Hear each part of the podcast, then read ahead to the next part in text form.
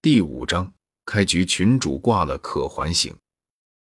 一进群就看到常威在打来。哦，不对，是东方不败要打岳不群。千寻疾顿时都有些惊呆了。感情这群里的成员都这么活跃的吗？一言不合就要约架。不过既然能约架，莫非群里的岳不群和东方不败是一个世界的？如果是的话，那看来这两人还真是缘分不浅啊！不仅出生在同一个世界，而且还同时加入一个聊天群，这缘分不可谓不深厚啊！就是不知道这到底是缘分还是孽缘了。便在心中想着这些乱七八糟的事情。千寻疾将目光投向了红包一栏，那里清楚的显示着他的红包已被领取，而领取人的昵称为“全知全能李大仙”。这名字有点耳熟啊，感觉在哪里听过。看着这个领了自己红包的人的昵称，千寻疾微微皱起了眉头，因为他总觉得自己似乎在哪里听到过这个名字。等下。我想起来了，这不就是前世的时候看的那些聊天群文里主角们爱起的那种方便他们装逼的名字吗？这么说的话，群里的这位群主很可能是和我一样的穿越者喽。想到这里，千寻疾当即就打开了聊天页面，准备提醒一下对方不要乱碰红包里的东西。难得遇到一个同行，他可不希望还没聊几句呢。对方就滚回老家了。武魂殿教皇，诸位好。武魂殿教皇，那个刚才那一个红包打开的时候，里边的东西还是不要碰比较好。哎，全知全能李大仙，能被他那位好徒弟寄予希望的，又岂是普通毒药？说不得，一个不慎。就连封号斗罗之上的存在都要中招。日出东方，唯我不败。嗯，新人，你这话是什么意思？莫非那个红包里有什么危险的东西不成？亡灵骑士，新人，你不用担心了。大仙他可是全知全能的，想必根本不用你提醒，他就知道里边到底是什么东西了。言语之间。亡灵骑士对于全知全能李大仙的敬佩之情，几乎要透过聊天群洋溢出来。显然，对于这位群主的能力，他很是信服。君子剑，没错，大仙的手段可不是你我所能想象的。不过，区区一些危险罢了，对大仙来说根本不足挂齿。日出东方，唯我不败。君子剑说的没错。虽然我不想承认，但是不得不说，大仙他还是很厉害的。看得出来，老群员们对于全知全能李大仙这一位群主还是相当信任的，甚至根本就不担心他会出事。只不过他们越是这样，千寻疾的心里越是没谱，因为只有他自己清楚，那所谓的全知全能李大仙的真实面目究竟为何。然后下一刻，聊天群里响起的刺耳的提示音的验证了他的猜测。紧急通知！紧急通知！群主全知全能李大仙已死亡。紧急通知！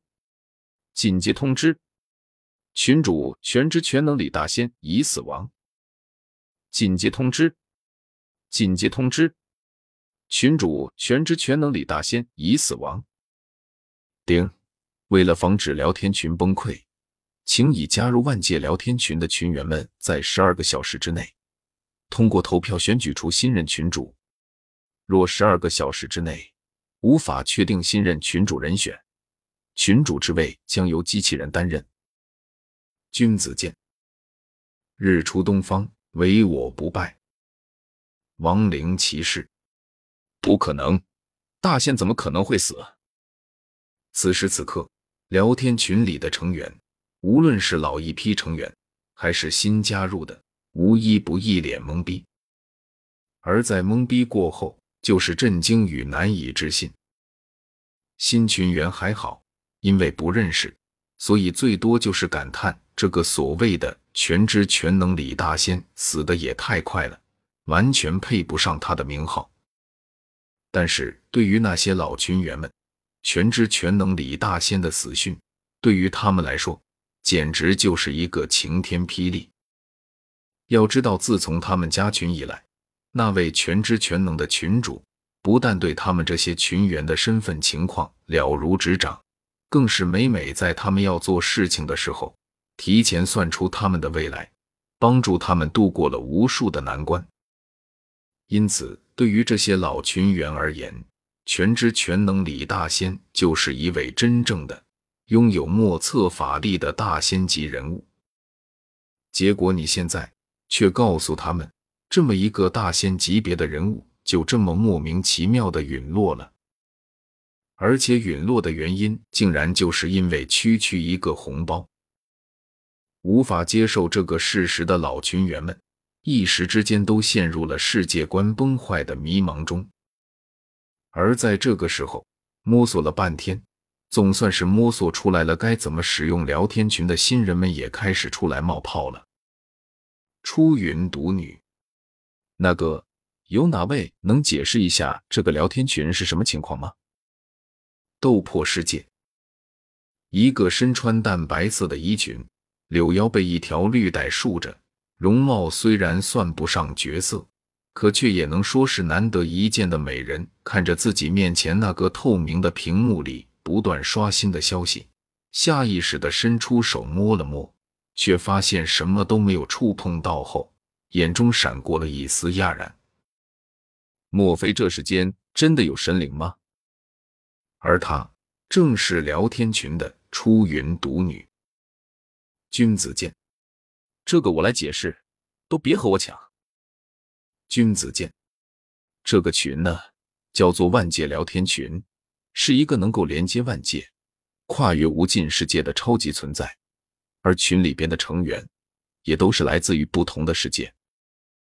神话世界，能够连接万界的万界聊天群吗？